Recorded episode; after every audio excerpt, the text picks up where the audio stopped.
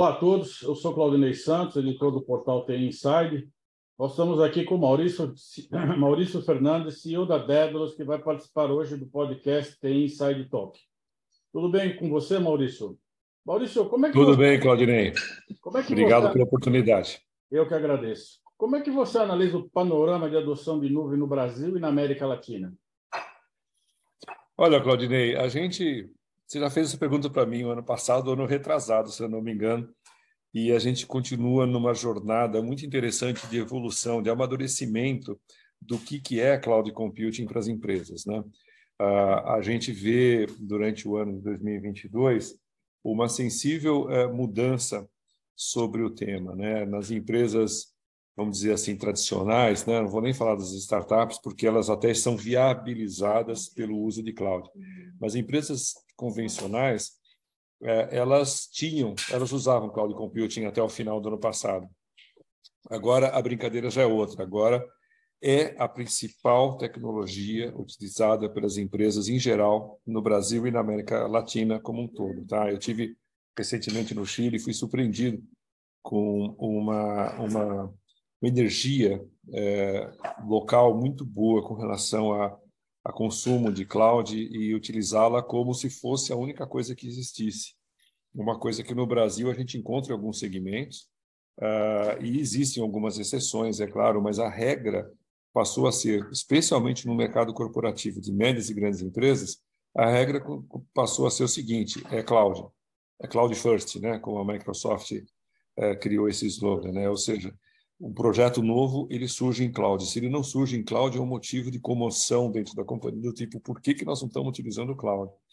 Então, isso é uma mudança já nesse período pós-pandemia, ou seja, não estamos indo só para sobreviver, estamos indo porque é natural que se vá para a nuvem. Você poderia elencar os fatores relevantes que levam as empresas a investir em cloud, né? Porque, como você mesmo disse, depois da Covid, o ritmo de adoção de nuvem continuou crescendo, né? Não houve uma retração Sim. só porque havia pandemia, né? Nós vamos manter esse ritmo de crescimento. Quais são os fatores que você acredita que vão impulsionar esse crescimento no ano que vem? Claudinei, uh, se você viu os. Bom, você certamente viu, mas quem está assistindo a gente aqui, se, se observar os resultados tanto da AWS quanto da Microsoft, que lideram essa história de cloud computing, uh, houve uma pequena uh, desaceleração no movimento de adoção. Tá? Então, ao invés da, da AWS crescer, digamos, 35%, ela cresceu 25%. A Microsoft continuou crescendo bem, também uns 5 pontos percentuais abaixo do que crescia. Uh, e por que isso? Porque, na verdade, está se arrumando a casa. Né? As empresas foram para a nuvem durante o período de, de, de pandemia é, não medindo esforços, não medindo é, custos. Por quê? Porque era um momento até de sobrevivência de certos negócios, colocar os seus uh, funcionários e acessar e ser acessado pelo mercado através, através de nuvem. Então, naquele momento, gastou-se muito mais do que o necessário. Então, nesse momento, há um crescimento, mas em bases mais é, é, é, controladas, sabe?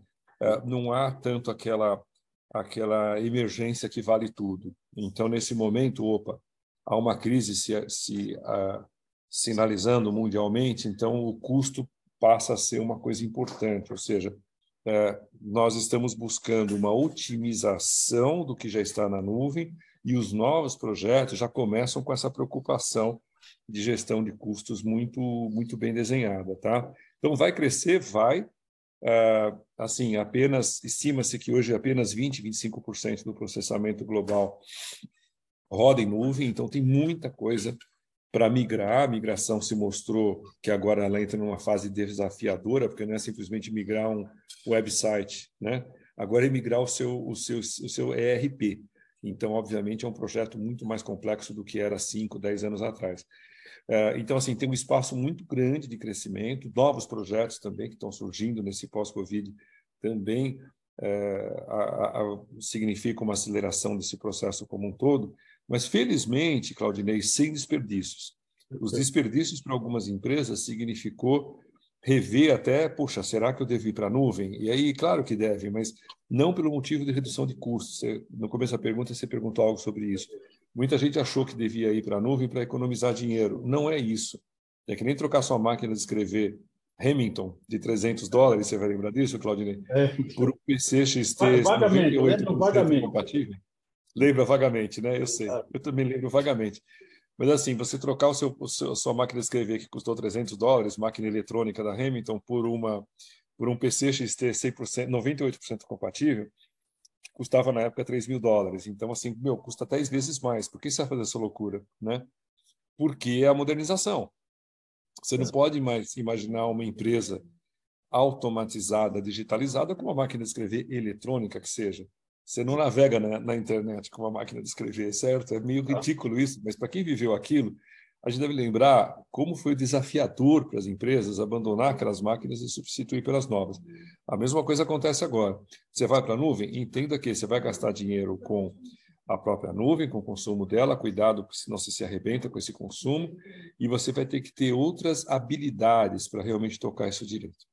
E mesmo com essa retração, você vê um, um segmentos que são mais promissores, né? Porque apesar de não terem crescido com o ritmo que vinha anteriormente, ainda existe um, uma grande oportunidade de crescimento, principalmente alguns setores que ficaram um pouco para trás na, na modernização, né? Sem dúvida. Quer dizer, assim, quem lidera esse crescimento, sem dúvida, são serviços financeiros, porque o que acontece? Os grandes bancos acordaram, né? Então, a gente tem projetos em grandes bancos no Brasil e começando a pegar em toda a América Latina também. Argentina, por exemplo, a gente pouca gente sabe, mas a Argentina tem o mercado de sistemas financeiros extremamente sofisticado e é óbvio, né? Eles também passaram pelas agruras do Brasil, né? De desafios de uh, uh, de, de planos, de mudança de moeda, inflação, etc.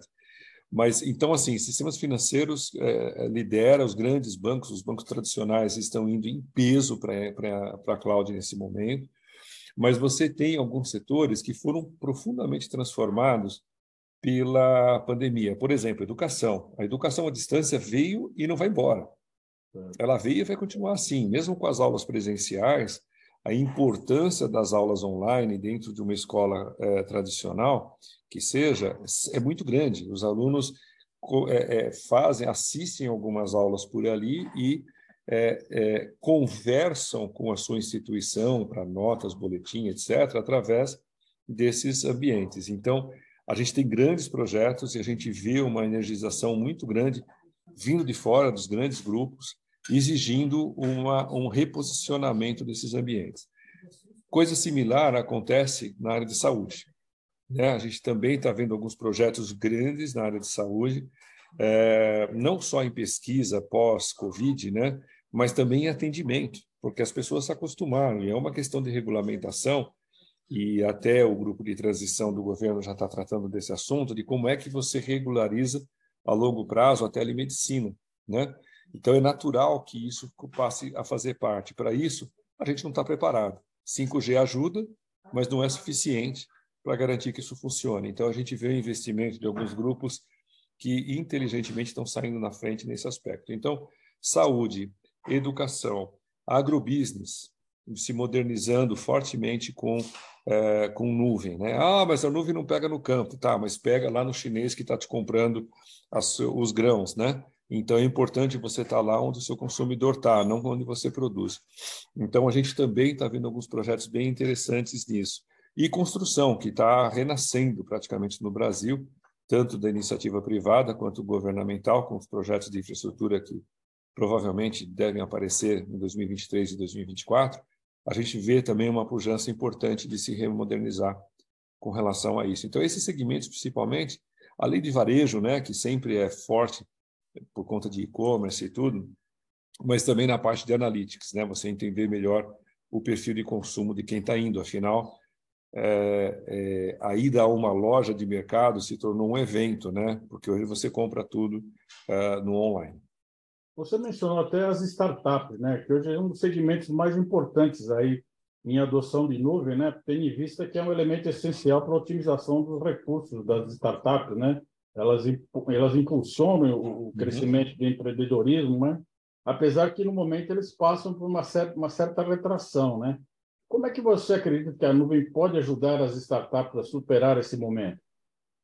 É, antes de mais nada, isso explica por que, a AWS cresceu um pouco menos. A AWS é a nuvem de 100%, de, desculpa, de 75% das startups. Né? Eu tive semana passada lá no, no Reinvent, lá em Las Vegas, e a quantidade de startupeiros é, no evento é absurda, né? É, é, é, muito grande. Ainda é o motor é, da, da AWS, um pouco menos da Microsoft e um pouco menos da Google, que está conseguindo ir para o mercado corporativo em geral. Né? Então, é, é, isso ainda é, é, um, é um peso importante. Agora, a gente tem um papel importante, todos nós, em ajudar essas startups nesse momento, digamos, de retração que elas passam, né? ou de revisão do seu modelo de trabalho, é. já que é, essas empresas precisam se reposicionar do ponto de vista financeiro. Na verdade, o que está acontecendo, Claudinei, uma, o dono de uma startup que eu respeito muito no Brasil,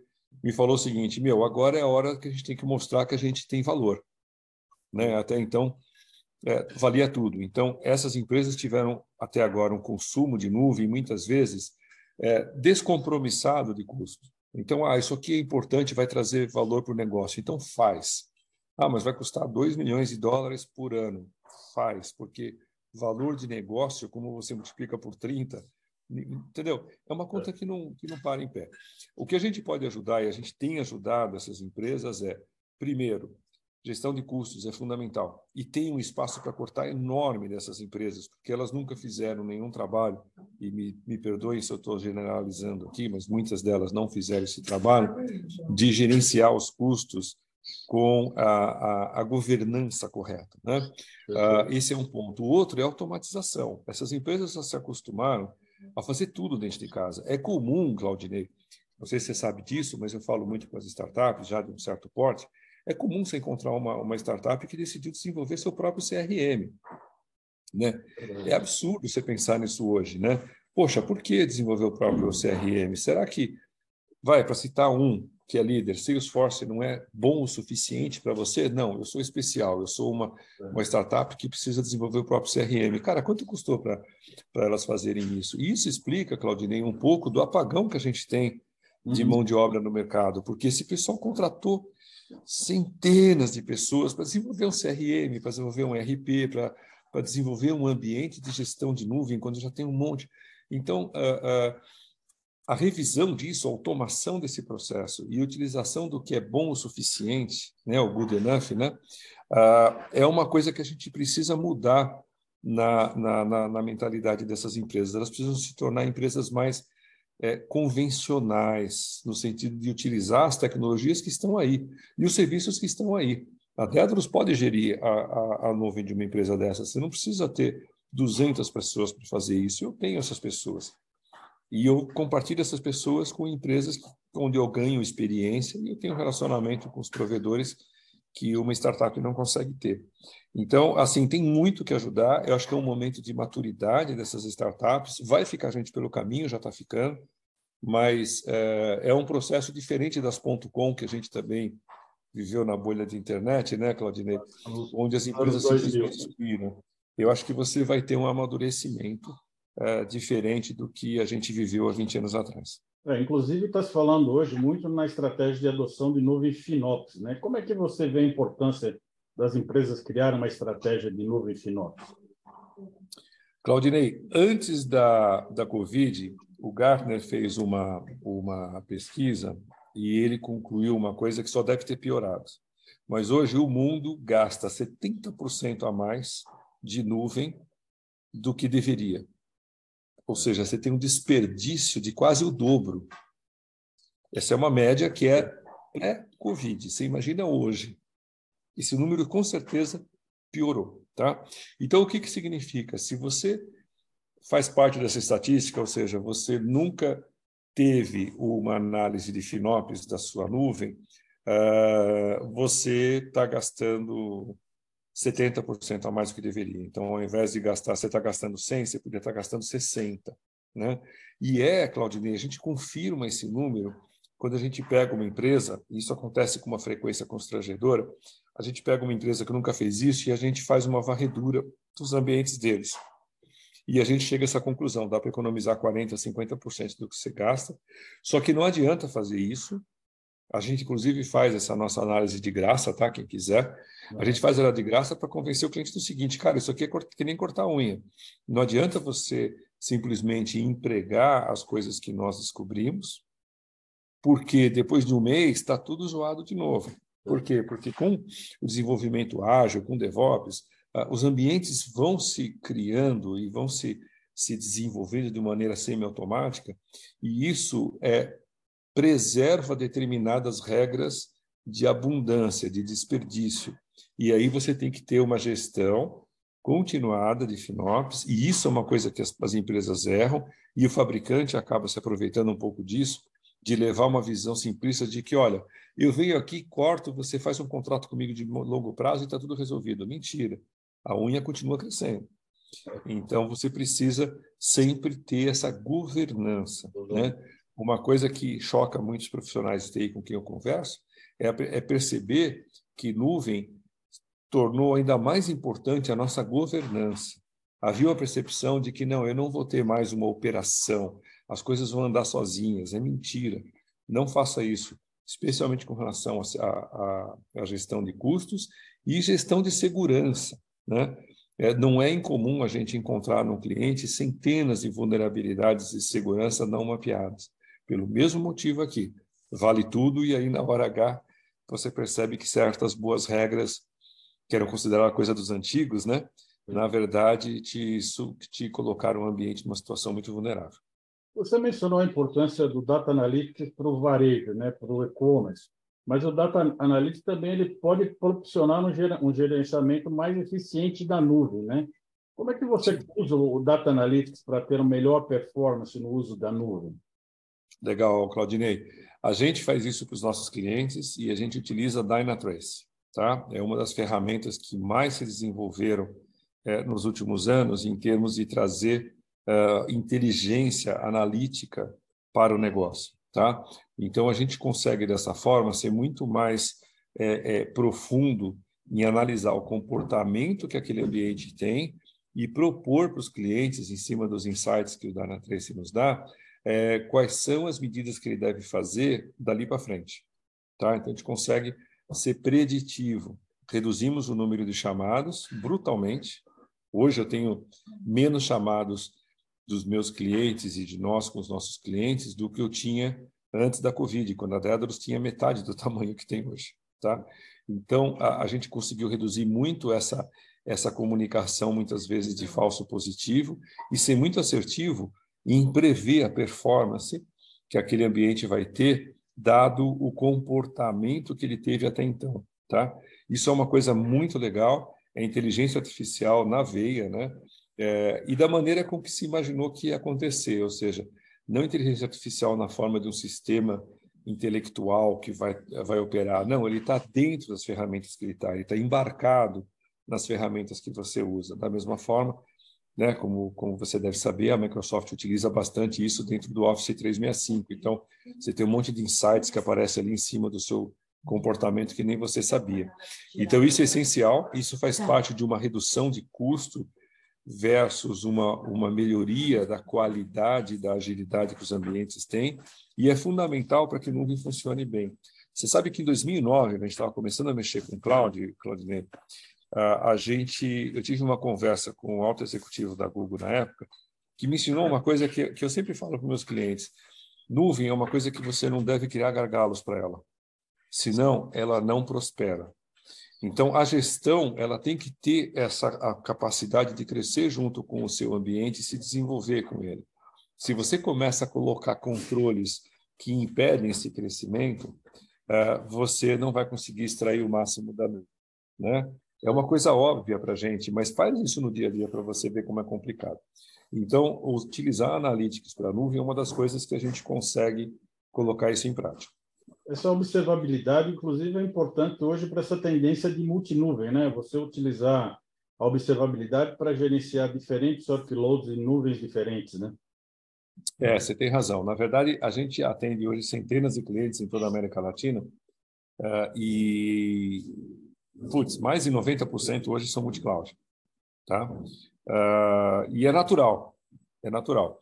É, e, e, e, isso é normal, é legal, só que, assim, não faça se você não entende o que é governança de nuvem, porque você se perde. E a base dessa governança é você ter uma boa observabilidade, né? Uhum. Quer dizer, para quem ainda não se familiarizou muito, a evolução do monitoramento, né? Uh, e aí, na observabilidade, você consegue ter todos os elementos para ter os insights e atuar sobre o ambiente. Então, você tem uma observabilidade bem arrumada, que realmente entende o seu ambiente, sabe quais são os triggers, né? quais são os, os disparos que realmente têm a ver com uh, a, a, saúde do negócio, não só a saúde uh, do sistema, mas o que, que vai impactar vendas, o que, que vai impactar a experiência do usuário. Né?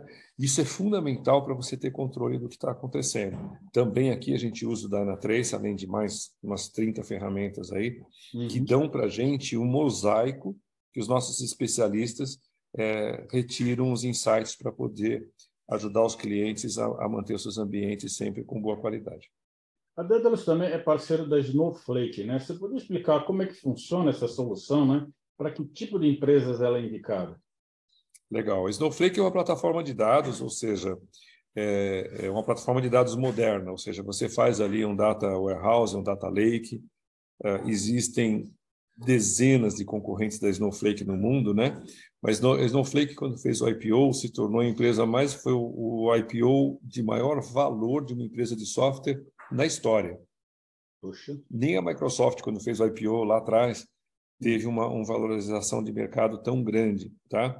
E, e, e, por que isso? Porque a Snowflake fez uma coisa realmente muito diferente. Ela reescreveu o que é uma plataforma de dados para a nuvem. No fundo, no fundo, o que os demais eh, provedores de nuvem fizeram, e todos eles têm uma plataforma de dados, né? Microsoft, Google, AWS, etc., foi adaptar conceitos de data warehouse para a nuvem. E qual a diferença? A diferença é uma capacidade de performance, de processamento digna de nuvem. Sob demanda, você paga o quanto você quer e ela permite picos de, de consumo gigantescos, sem significar é, um, uma latência ou uma performance distinta. Tá? É, na semana passada também no Reinvent, veja bem, dentro do evento da AWS, eu vi uma palestra onde um cliente felicíssimo da Snowflake, que é a Capital One, estava uh, contando como que eles migraram de uma plataforma convencional para uma plataforma para Snowflake e o impacto que isso teve nos negócios, ou seja, o quanto que eles hoje conseguem entregar uma melhor solução de nuvem para o usuário, tá? uma melhor solução de dados né? para o usuário. Sensacional. Capital One é um dos grandes bancos americanos, um banco digital, assemelha-se muito ao nosso Nubank, né? Uhum. E ele mudou radicalmente a forma de tratar a nuvem depois de utilizar Snowflake. Nós estamos trazendo isso para o Brasil, eles estão anunciando também o escritório no Brasil, que é muito bom, porque isso mostra né, o, o que eles estão olhando para a região com atenção. É um pouco disso é mérito nosso, tá? De vender o Brasil para esse pessoal e vender a América Latina também. E isso também vai ser revolucionário. Né? Acredito que essa vai ser a próxima onda nossa aí com os nossos clientes, é de repensar um pouco dessas plataformas de, de nuvem, né? Uhum. Com uma, um analítico de dados desenvolvido para a nuvem. Maurício, nos últimos dois anos surgiu um grande número de provedores de serviços de nuvem, né? Com a sua experiência de mais de 30 anos de mercado, né, que ponto de atenção que uma empresa deve levar em conta para escolher um provedor de nuvem? Quais são as recomendações, assim, os, os pinpoints aí que você é, é, selecionaria para orientar as empresas quando elas pretendem adotar uma solução de nuvem? Então, Claudinei, a, a gente está diante de uma ruptura, né? Eu lembro quando surgiu a internet que muita gente falava, ah, é igual aos outros sistemas, só que esse sistema aqui utiliza a rede, né? Eu lembro dos comentários simplistas na época e existem alguns comentários simplistas hoje também quando se fala de nuvem, né? Que ah, isso aqui é que nem hosting, ah, isso aqui é que nem, sei lá, computação sob demanda. Enfim, se tenta simplificar a história para trazer isso para algum ambiente conhecido. E isso é um grande problema. Né? Voltando à história das máquinas de escrever, quem comprou computador, quem comprou PC na época substituindo as máquinas de escrever não fez nada mais que isso, uh, se arrebentou, né? Teve um custo muito alto para fazer uma coisa que era até pior do que fazer com máquina de escrever. Então, o que está acontecendo agora é muito parecido. Quando você escolhe uma nuvem, você tem que entender que você está diante de uma ruptura ou de uma grande evolução naquilo que a gente fazia antes. O que, que isso significa na prática? Significa que você deve escolher nuvem não como você escolhia antes. Por exemplo, ERP. Muita gente escolheu ERP falando, não, isso aqui é o melhor ERP para a minha indústria, para manufatura discreta de, de ambientes, uh, uh, ambientes, uh, sei lá, de algum, de algum tipo. E aí você pegava aquela software house que desenvolvia ERP, digamos, na Alemanha, para não citar um nome específico, né? e que era uma empresa pequena e que você confiava nos caras porque eles eram super especializados. Não faça isso com nuvem. Com nuvem, o volume é fundamental. E a especialização tem que ser sua, não tem que ser, ser da nuvem. Então, uh, uh, uh, aqui, tamanho importa. Então, você tem três players, talvez quatro, mundiais, que têm o volume suficiente para te entregar uma nuvem e não um vaporzinho, sabe? Sabe quando você põe um copo de água no micro-ondas e liga, você faz vapor, você não faz nuvem. Por quê? Porque era pouca água. Né? Então, o que acontece aqui é a mesma coisa.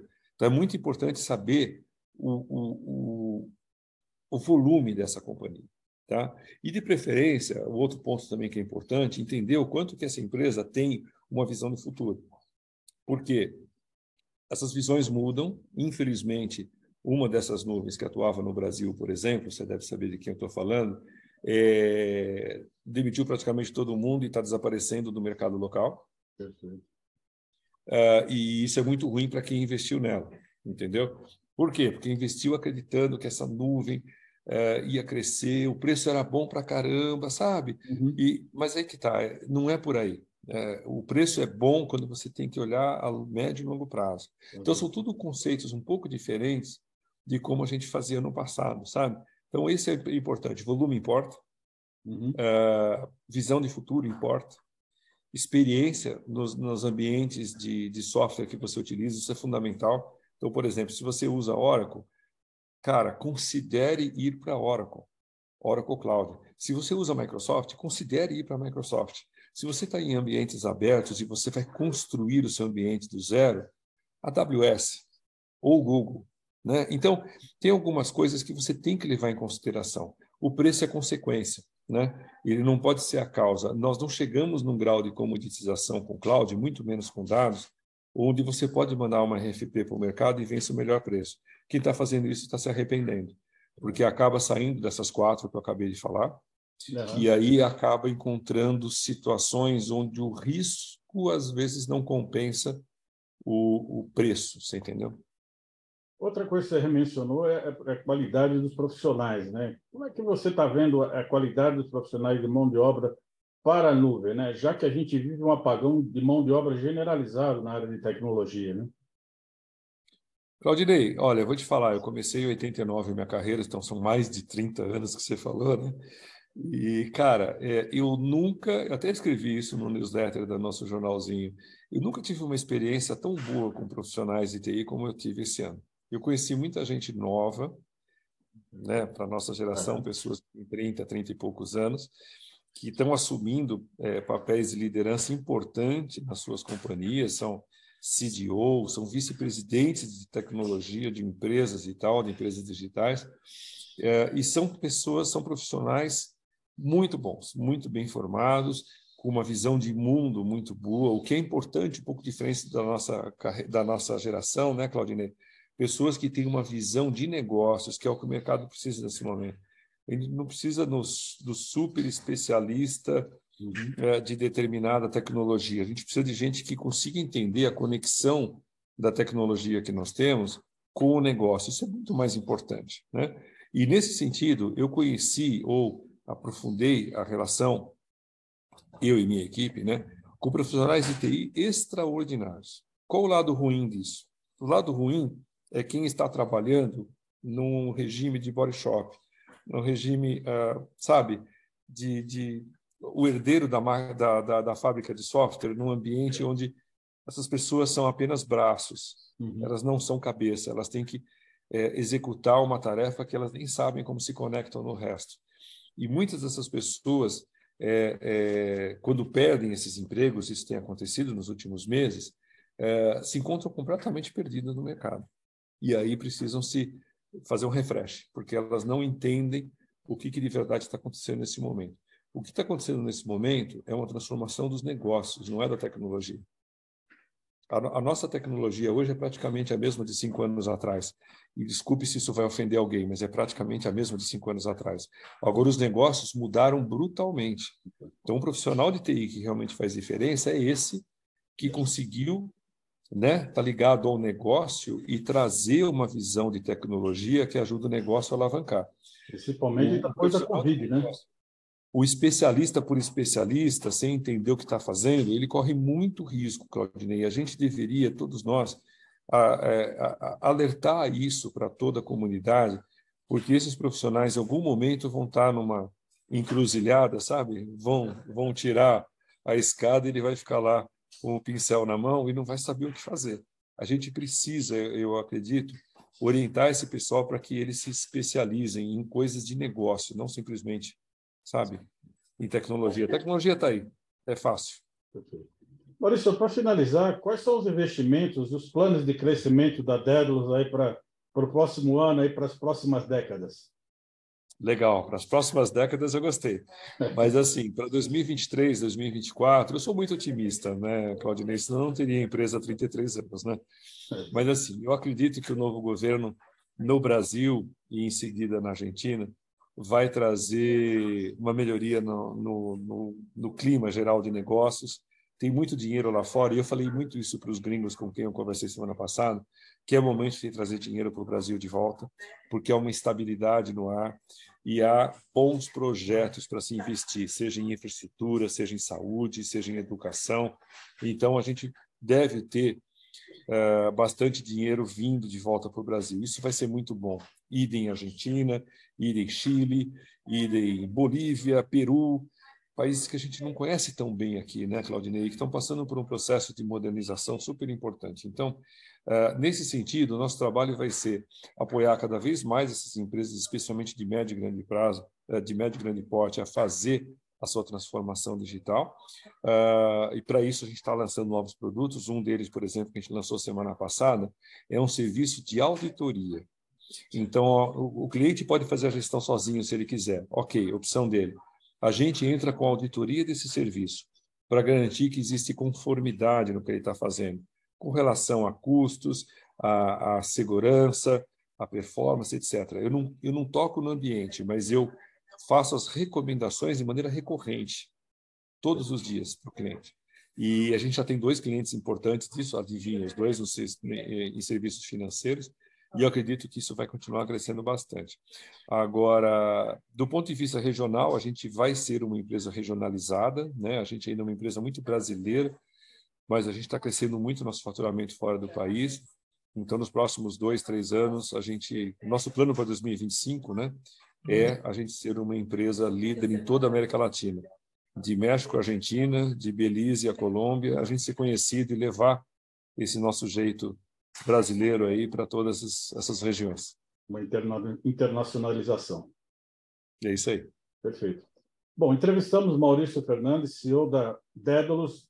Maurício, eu gostaria de agradecer muito, muito a sua participação no podcast Tem Inside Talk. Parabéns aí pela, pelo, pelos 30 anos de tecnologia, que a gente já se conhece então há 30 anos. Parabéns para você também, Claudinei. Parabéns aí pela sua jornada, né? É isso aí, a jornada vale muito, né? Exato. Obrigado, obrigado pela oportunidade. Eu que agradeço.